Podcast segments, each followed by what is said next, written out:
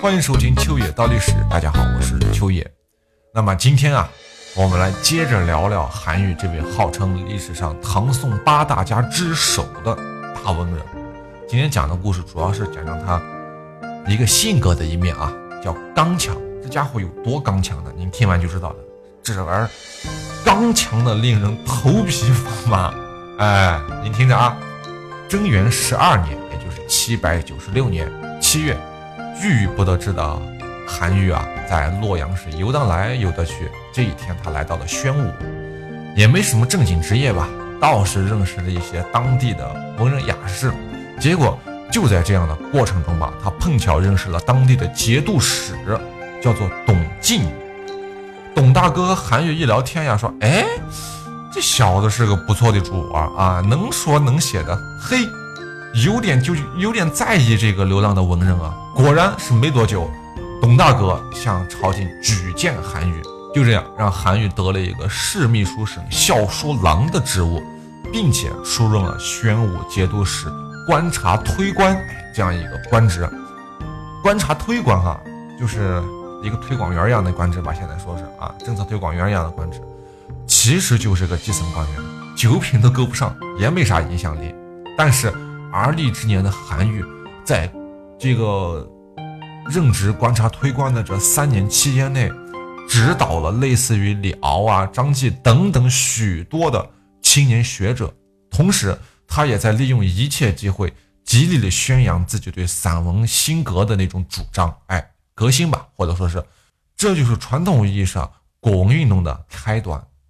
哎，为啥说是传统意义上的？这个地方解释一下啊，这个概念。不是韩愈他老人家提出来的，在过去很多年当中，不断有学者在推崇这种复古的理论。哎，就比如当年唐初啊，唐代初年与李白、孟浩然、宋之问齐名的仙宗十友，那个里面有一个人叫陈子昂，再到后面的萧颖士、李华等等，都是被视为古文运动的先驱者。但是他们那个时代，一是时政环境不允许，二是因为对于提倡古文运动的那种体系的不完善，三是因为那个时候诗歌题材比散文题材更加的流行，而且那几位也都是诗人啊，所以没太在复古这件事上下功夫，就一直搁置着。直到韩愈出现，他才提出了古文运动这个概念。OK，我们重新说回韩愈啊，在做官三年以后的贞元十五年（七百九十九年的二月），董敬。董大哥逝世，韩愈是又悲伤又难受啊！好容易跟了一个好领导，结果没几天人家又死了。难过归难过吧，人死了，尸首是要还归故里的呀，对吧？于是，在上级的安排下，韩愈就随着董大哥的灵柩离开了宣武。但谁曾想到，韩愈刚刚离开四天，宣武就发生了兵变，也是一样翻整割据了。他留守的同志们啊，全部被叛军所杀害，顷刻间是军中大乱啊！万幸的是，韩愈哥们儿走得早，没啥事儿。要是有事，估计后面就没有他的那些精彩故事了。然后到了二月底，出门了可能有十来二十天吧，韩愈就随从董大哥的灵柩到达了徐州。但人虽然到了，自己怎么办呢？他失业了呀，对吧？从军营出来的韩愈。再次过上了那种没事可做的半流浪半文人的生活吧。不过好在这次因为做过官了，手里有点银子，有地方住了。原先住的地方都够呛。哎，这转眼是半年过去了，秋天到了，韩愈通过其他人的引荐，得到了徐四豪三州节度使啊，这三州是一个节度使，叫做张建峰的聘书，还是出任节度使推官。还是兼任协律郎，那么这次韩愈接受没接受呢？哎，叫欣欣然接受了，挺开心的，至少这回有饭辙了吧，对吧？有饭吃了。咱们有一句说一句啊，韩愈这个人一生有一个特点，什么特点？他非常不善于处理政务，而且协调能力不咋地。用现在的话说，就是没啥政绩，也没啥执政能力。就这样，虽然韩愈啊。处理政务的水平不咋地，但是老张喜欢他呀？为啥？脾气相投。他说他是正直刚强，言论是直爽坦率，从不畏惧或者回避什么，而且操行坚定纯正。于是经常派他去北京啊，不是北京，经常派他去京城汇报工作。哎，按道理说这就不错了，但是韩愈一直干的那些乌七八糟的杂事，也没啥正事一天，他心情是比较郁闷的。哎，他这期间写了那串流传至今的文章，叫做《马说》。《马说》其中有这么一句话，叫做“千里马常有，而伯乐不常有”。你明白了吧？这是在埋怨谁呢？埋怨老张不识货嘛。所以接下来韩愈还是离开了徐州的老张，这两人是和平分手，分手快乐，你要快乐，啦啦啦啦啦啦啦啦。嗯，好，就这样，他只身前往了长安。第四次参加吏部的考试，想试试运气，哎，结果运气好了吧？也许是啊，一试就过了。三十三岁的韩愈啊，终于通过了吏部的考试，被分配做了国子监四门博士。嘿，博士哎，这名字听的霸气不霸气？是吧？但其实呢，这就是一个负责招生的官员，也没啥权利，但是有一定的名誉。于是他终于靠着这个身份跻身于。上流社会中了，来，我们撒花撒花。当然，这个后面因为他被贬了很多次吧，他有十几年的时间一直在被贬，然后爬上去又贬，又爬上去又贬，就好像有人玩他似的。有这十几年是这样。然后他在这个期间呢，曾经担任过四次这个博士的职务。我们后面说到这儿的时候再讲。好，韩愈啊，也正是这次在这个工作上写出了那个千古名篇，叫做《诗说》，诗者。传道授业解惑也，谁说的？人韩愈说的，大文豪啊，这是是吧？这文章一发表，大唐的教育界瞬间炸锅了。尤其是那句话啊，那句话叫“师不必贤如弟子，弟子不必不如师”，更是让人老一辈的学者和教育家根本坐不住了，啪啪打脸呢。你让那些专家博导啊，以后如何在自己的门生面前？你维持权威和体面，不可能了，是吧？所以您看啊，这就是韩愈简简单单一篇文章啊，就给未来的年轻学生们开辟了一个全新的看世界的角度。这是我个人觉得韩愈给当时那个时代带来最重要的东西，也是给现在的我们最深刻的一个引导，新的视野。而且他从来就不是那种献媚的人啊，所以他以。道统为己任，开挂的人生正式开始了。也许因为这篇文章太过惊世骇俗，触碰到了很多大人物的饭碗。你说他蛋糕也行，饭碗也行啊。也许是因为自己的刚强性格啊，确实不太能被这个渐渐走向没落的官僚体系所接受。所以，总之，在他接下来的十四年人人生当中，一。平均一年一个地方，一年一个官职的速度被折腾来折腾去，整整十年没过过一个清静日子。哎，怎么回事呢？在他当上那个博士的第二年，他就被先升为了监察御史，这是一个不小的官了，是吧？监察御史怎么算也是个三品官员啊。但是因为检举当时长安的金兆尹谎报灾情啊。遭到了同党的污蔑，然后被德宗陛下是一怒之下贬到了广东的连州。从陕西到广州啊，这一节的路不远了，真的是费了老大鼻子劲儿了啊！京兆尹是个什么官职啊？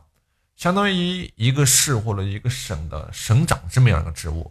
我们拿北京市来说的话，他应该就是北京市的市委书记，或者说省长，哎，或者说市长这样的一个职务，特别大的一个官儿。然后。因为他是长安嘛，当时的首都就是首都的市长，所以说压力也很大，而且但是油水也很多，哎，所以当时那个韩愈踩了这么一颗大地雷，没办法，那只好把你遣回去了，是吧？然后到了连州，没待一年，冤案被平反，韩愈就得到了赦免，得到了释放，又被调到了江陵，做了一个法曹的参军。之后没多久又回到了长安。这一年，宪宗皇帝登基啊，又让韩愈做了全知国子博士，全是权力的权，知识知道的知。之后又被派到洛阳做了一个祠部，也没实权，就是管礼仪的。然后再往后，不知道为了啥降了官了，到河南去当了个县令。不过因为离东都很近嘛，待遇还是不错的。但是那个时候又赶上藩镇割据，几个藩镇是暗中屯了兵，准备要造反。韩愈嘛，因为他之前当过监察御史，他有这个责任，他要揭发他们的违法行为，于是受到了各种势力的打压，最后双方都不了了之了。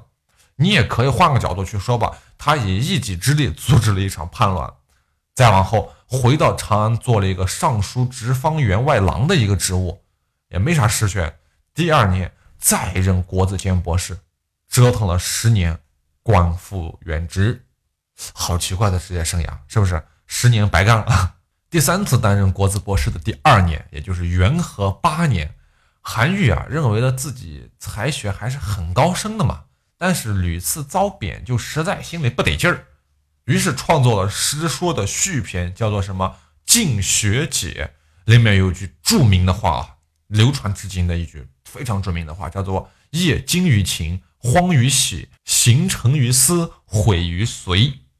宰相看到韩愈能写出这样惊天的文章啊，实在了不得，就认为他史学方面很有才识，在同年的三月就被改命。韩愈为礼部郎中，史馆的修撰，奉命修撰那个顺宗实录。顺宗不是，咱们也只待了，只当了一年皇帝嘛，所以就写他的这一年的历史。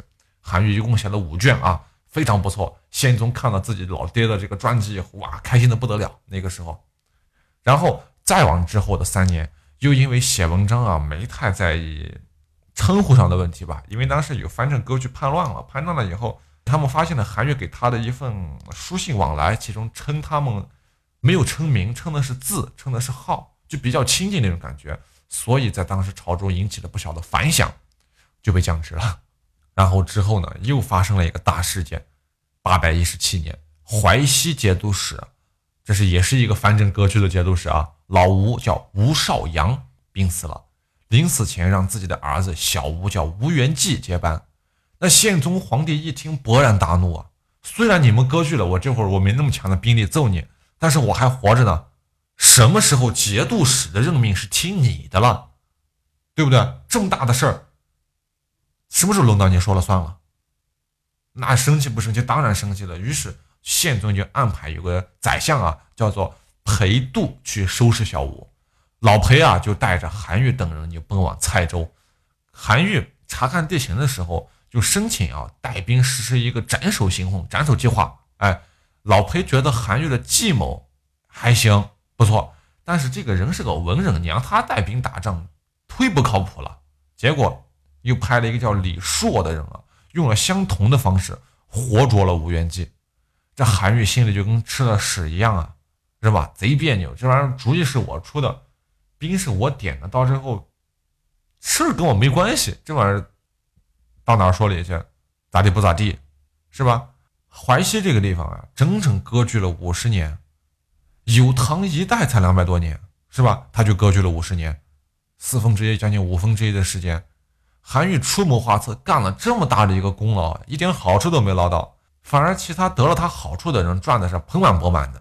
这一年，韩愈四十九岁了呀，官场沉沦啊，岁月流逝，但是始终没能消磨他的心性。他依旧坚韧如山。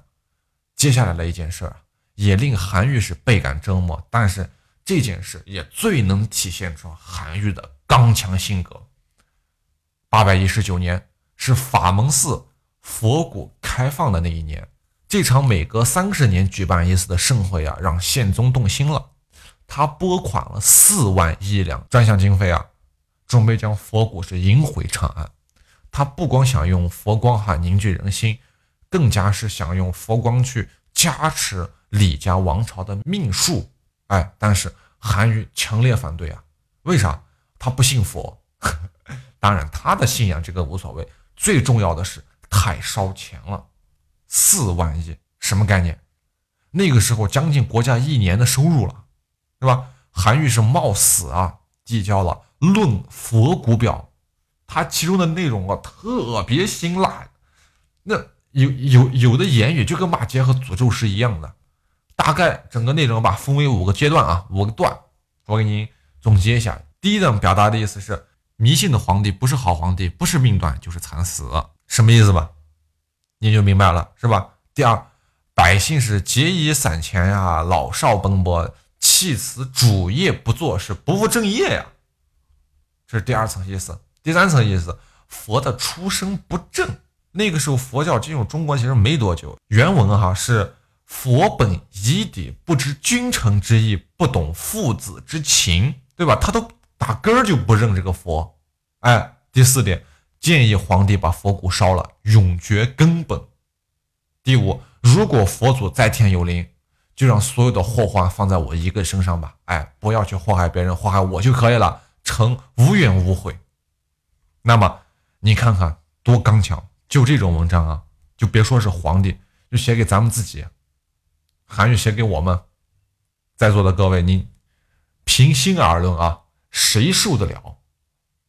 那唐宪宗看完暴怒啊，血压瞬间飙高，二百八，哎，跺着脚的骂街呀！您想想这个场景啊，大明宫大殿当中，皇帝陛下站在那儿跺着脚骂街，这场景多吓人，多好玩！